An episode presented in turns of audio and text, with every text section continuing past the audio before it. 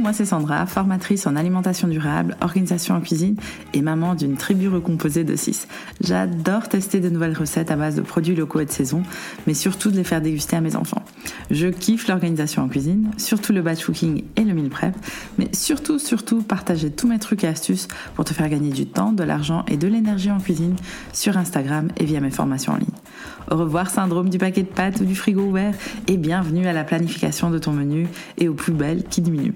Dans ce podcast, on parlera organisation, budget, zéro déchet, anti-gaspillage et surtout cuisiner sans que cela devienne une corvée. Et tout cela dans la bienveillance et la bonne humeur. Alors installe-toi confortablement et prépare-toi à être inspiré. C'est parti pour l'épisode du jour de Allez viens, on cuisine.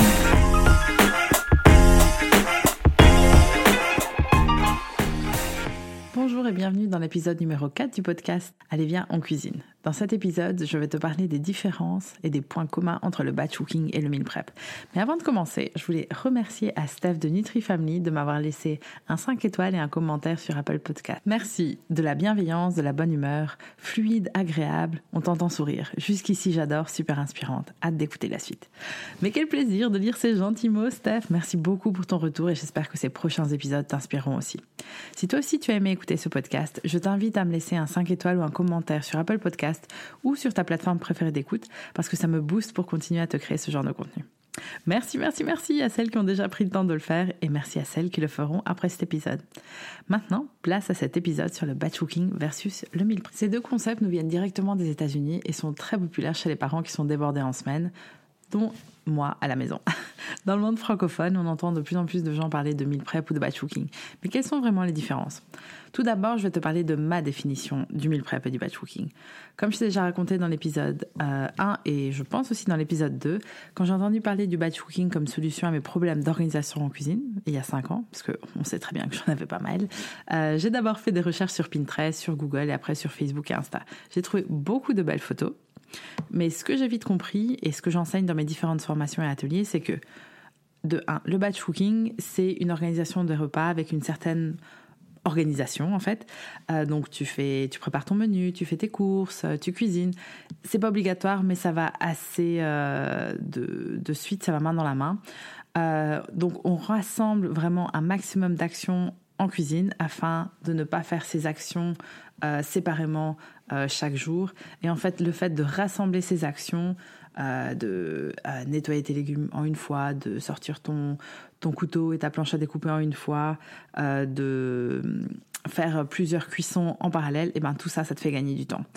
En gros, dans le batch cooking, on prépare plusieurs repas à la fois pour le restant de la semaine. Dans le meal prep, c'est un peu différent parce que l'idée, c'est de préparer des repas, mais aussi des portions de repas à l'avance. Ça peut être, euh, on va pas avoir, euh, par exemple, une lasagne entière à faire. Dans le meal prep, ça va plutôt être, ben, je vais cuisiner euh, quelques légumes, je vais cuisiner euh, quelques féculents, peut-être un peu de viande, et puis à la fin, le jour J, je verrai ce que j'ai envie et je vais tout mettre ensemble. Donc, ça a probablement l'air assez similaire, mais voici aussi quelques différences clés. Le meal prep, c'est une préparation à l'avance de n'importe quel repas. Ça peut être ton petit déjeuner, ça peut être ton lunch, ton souper, ton goûter. Alors que le batch cooking se focalise principalement sur les soupers ou repas du soir, surtout si on regarde sur Pinterest et Instagram. Mais de plus en plus de personnes batch cook. Enfin, je sais même pas si ce mot existe vraiment, mais bon, probablement pas, mais je viens de l'inventer. Donc beaucoup de personnes, euh, de plus en plus de personnes batch cook aussi leur goûter, dont moi. Euh, d'ailleurs, si tu veux, j'ai des ateliers de batch cooking de saison et sucré qui se trouvent euh, sur la plateforme Podia. Je te mettrai ça, le lien direct en description de, cet épisode. Et donc voilà, je trouve que le meal prep, c'est plus pour un peu une, une manière d'organiser tous les repas, alors que le batch cooking, c'est principalement les repas du soir et puis parfois aussi les goûters. Euh, le meal prep qu'on trouve dans le monde anglophone se focalise principalement sur la séparation des repas en portions individuelles. Un peu un grab and go dans le frigo si tu veux. Le batch cooking, c'est principalement des repas complets, dans le sens où euh, il y a un féculent, des légumes, des protéines, etc. Euh, et donc, ce sont des repas complets avec plusieurs portions pour toute la famille et qu'on réchauffe le soir et qu'on déguste ensemble. Donc ça, ce sont vraiment euh, deux choses différentes. Aussi, euh, sur les réseaux sociaux, on m'envoie des messages quasi tous les jours en me posant des questions sur le meal prep. Et ce que je vois, c'est que le meal prep, c'est aussi très pratique quand les gens sont tout seuls. parce que parfois cuisiner quatre repas pour une personne toute seule, c'est pas facile.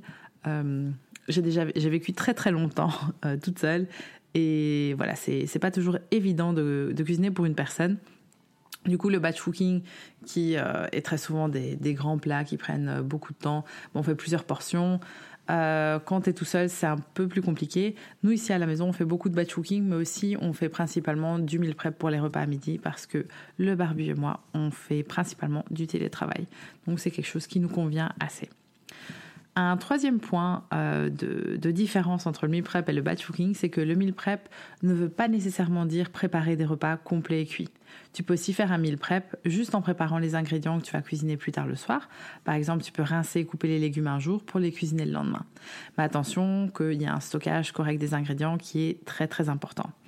Euh, pour le batch cooking, par contre, tu vas cuisiner tout en un coup afin d'avoir des repas qui sont prêts à être réchauffés, surtout les protéines animales de type euh, viande et poisson, parce que ça, là, il y a vraiment un risque d'intoxication. Donc, en gros, euh, si tu préfères préparer tes repas en plusieurs étapes parce que tu n'as pas le temps ou parce que tu n'as pas l'énergie ou parce que tu n'as pas envie. Euh, le meal prep, c'est peut-être plus pour toi. Le batch cooking, c'est plutôt tu vas te bloquer deux heures dans ton agenda et tu vas faire que ça. En gros, le batch cooking fait partie du meal prep, mais le meal prep n'est pas nécessairement du batch cooking, si tu vois ce que je veux dire. Quelque chose de très important euh, que je voulais te faire passer, c'est qu'il n'y a pas de règle entre le batch cooking et le meal prep. Ce ne sont pas deux équipes différentes. En gros, tout le monde veut gagner du temps et de l'énergie en cuisine et il n'existe pas une seule manière de faire du meal prep ou du batch cooking. Tout dépend de ton temps, de ton but ou de tes objectifs et tes préférences de repas. Parfois, tu préféreras avoir des repas complets tout près dans le congélateur. Parfois, un petit déjeuner individuel tout près dans ton frigo fera l'affaire. Donc là, ce sera plutôt euh, le côté grab and go euh, du meal prep. Moi, je préfère bah, un peu des deux. Il y a des semaines où je suis ultra motivée pour cuisiner le dimanche matin, parfois pas du tout. Parfois, je m'organise bien à l'avance avec mon menu de la semaine, parfois pas. Et alors, le meal prep en dernière minute me sauve les 3-4 prochains jours. Euh, parce que choisir, c'est renoncer. du coup, je suis plutôt de la team meal cook. Donc, c'est un mot que je viens totalement d'inventer. Et, tu vois, c'est un mélange entre le batch cooking et le meal prep. En gros, euh, la conclusion un peu de, ça, c'est que euh, tu dois pas choisir. Tu fais comme tu le veux, comme tu le sens. Mais ce qui est clair, c'est que s'organiser en cuisine, euh, de la manière dont tu le sens, ça change totalement. Il y a des semaines où je fais ni batch cooking ni meal prep. Et crois-moi, euh, je, je change tout de suite euh, le lundi soir. je m'organise un petit peu, je prends une heure, une heure et demie pour préparer des choses rapidement. Parce que dès qu'il y a un manque d'organisation dans ma semaine, je le sens tout de suite. Et après, je sais que du coup, on va mal manger, que ça va nous coûter plus cher parce qu'on va prendre du takeaway, parce que ça va, on va retourner au pâte pesto. Donc voilà, il y a plein de choses que tu peux mettre en place selon tes envies, euh, ton temps, et donc je suis certaine qu'il y a une solution pour toi. Place maintenant au sponsor du jour. Cet épisode vous est présenté grâce à La Fourche Bio. La Fourche, c'est un e-shop français de produits bio où on peut acheter, via un système d'adhésion, des produits locaux et en gros conditionnement, comme pour le vrac. Leur but est de rendre le bio accessible et ils travaillent principalement avec des producteurs français et européens. Avec mon code affilié Red Boots 20, et oui, en utilisant ce code, tu me permets de continuer à créer des épisodes de podcast. Tu reçois 20 euros de réduction sur ton abonnement annuel via leur site lafourche.fr. Le code est RedBoots20, tout ensemble et en majuscule. Pour découvrir mes produits préférés dont je ne me lasse plus depuis les 3 ans que je suis cliente, rendez-vous sur littleredboots.be slash lafourche. Merci encore à La Fourche d'avoir sponsorisé cet épisode. Que tu fasses du meal prep ou du batch voici quelques trucs astuces qui te feront gagner du temps. De 1, prépare ton menu à l'avance, puis tu fais ta liste des courses par catégorie, donc fruits et légumes, viande et poissons, produits secs, etc. Tu verras que cela ira bien plus vite quand tu vas faire tes achats. Et ça, crois-moi, surtout si tu fais tes achats dans différents endroits. Euh, de 2, pour mieux organiser ton temps, commence toujours par cuisiner le repas qui prend le plus du temps. On commence par le plat mijoté, gratiné, etc. Après, il y a toujours euh, dans la semaine des repas où il y aura beaucoup moins à faire, surtout dans le batch cooking. Moi, je préconise que tout ce qui prend moins de 10 minutes à faire, c'est mieux de le faire en mode frais. Par exemple, euh, cuire tes saucisses, euh, faire ton boulgour ou ton couscous, ça prend tellement peu de temps qu'autant le manger frais, parce que le manger déjà préparé il y a un ou deux jours, c'est plus la même chose. Et donc, euh, On commence par les plats qui prennent le plus de temps et on termine par ceux qui prennent le moins de temps, en sachant que tout ce qui prend moins de 10 minutes, on va faire le jour J. Après, il y a des certaines choses, par exemple euh, les sauces, les sauces crues, les vinaigrettes, etc. Moi, ce que je fais, c'est que je fais un gros bocal. Euh, du coup, c'est là que tu te rends compte qu'il y a beaucoup d'huile d'olive. Euh, donc, je fais un bocal entier de, de base de, de, vinaigrette ou de sauce crue. Et puis après, le jour J, ben, j'ajoute peut-être une épice ou j'ajoute quelques aromates ou euh, voilà, je, le prends tel quel. Mais comme ça, avec mon, ma base qui est déjà faite, ben, je ne dois pas me retaper de nouveau, même si ça prend quelques minutes. Euh, je ne dois pas me refaire une vinaigrette, alors que franchement, c'est tellement facile à faire. Donc autant euh, le regrouper en une fois, surtout que nous, on en consomme quasi tous les jours. Troisième astuce, c'est coupe un maximum de légumes ensemble et regroupe la préparation des mêmes ingrédients. Par exemple, on va hacher les oignons de deux recettes ensemble. Si tu as des deux recettes, une avec deux oignons, une avec un oignon, même s'ils font pas la même taille. Tu les coupes tous ensemble, ça va te prendre moins de temps. Et euh, après, tu les gardes dans un, petit saladier. Et euh, quand tu as besoin, à la louche, t'en prends deux tiers et un tiers. Enfin voilà, il faut se simplifier la vie. Et quatrième astuce, utilise un maximum les électroménagers que tu as à ta disposition. Utilise tes tacs, ton four, ton cuit vapeur, ton curry, tout ça en parallèle. Ça veut dire que tu n'auras pas que des plats qui vont au four, tu n'auras pas que des plats cuits à la vapeur. Euh, voilà, utilise un maximum ce que tu as.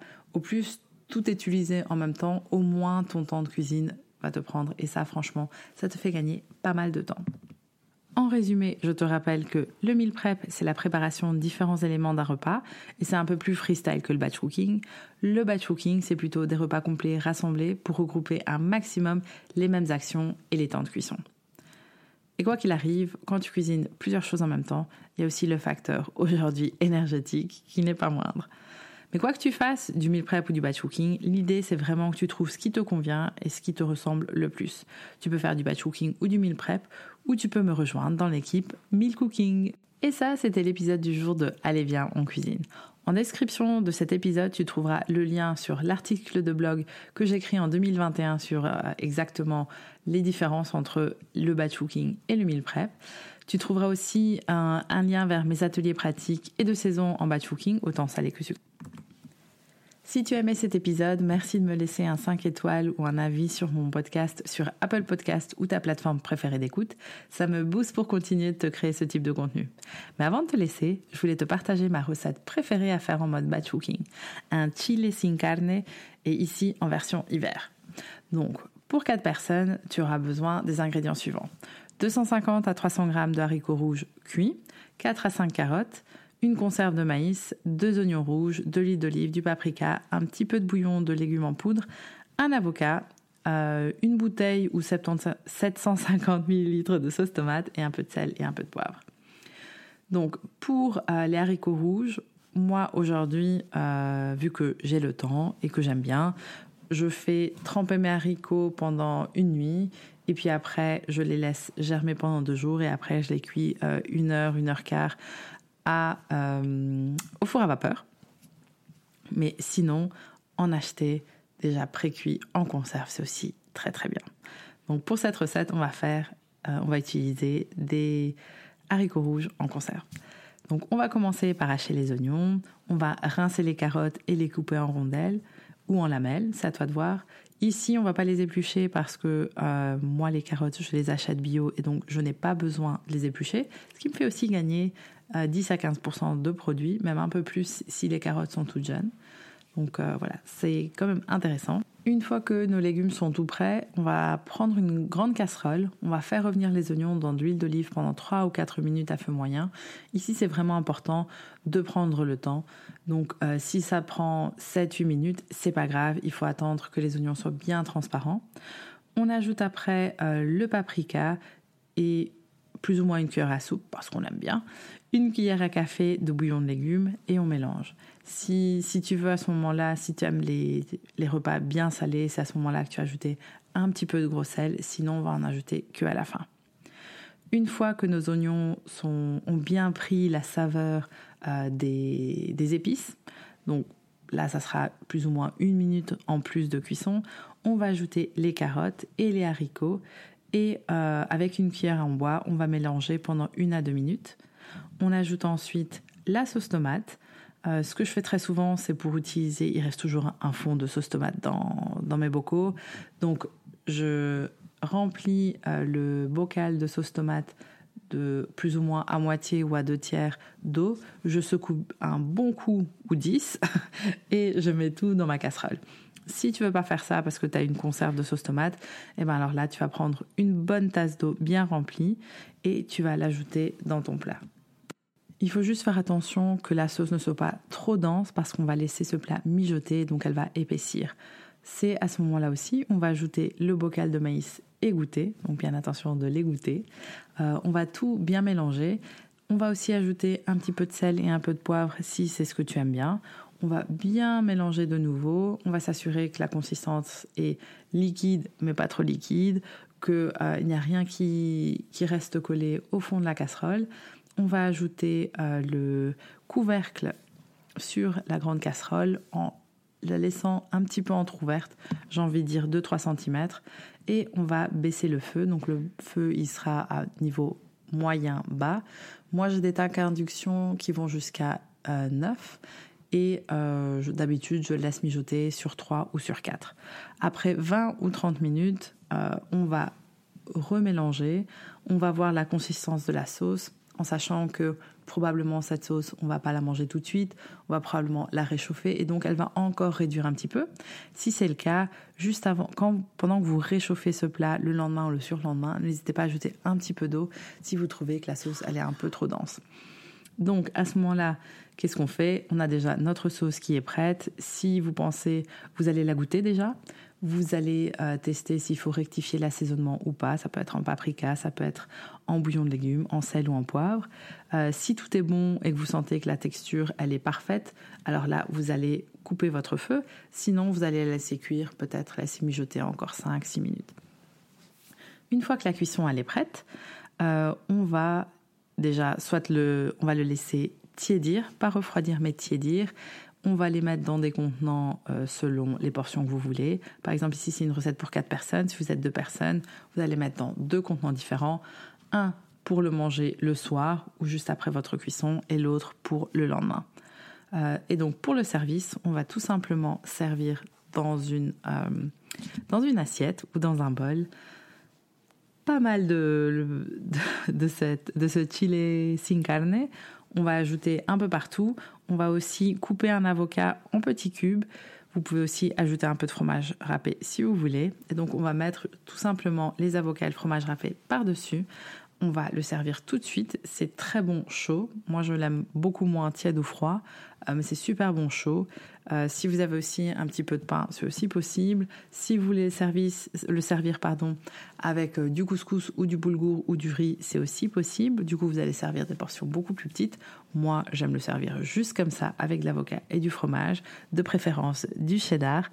Et franchement, tout le monde s'en régale. Donc voilà, ça c'était la recette complète. Si tu veux euh, plutôt lire cette recette, je te laisse euh, le lien en direct dans la description de cet épisode. Merci d'avoir écouté cet épisode jusqu'au bout. On se retrouve la semaine prochaine, même endroit, même heure, pour un nouvel épisode. Et pour cet épisode 5, je vais te parler de mes meilleures astuces pour faire manger plus de légumes aux enfants. Et crois-moi, c'est un épisode, si tu es parent, que tu vas adorer. À la semaine prochaine.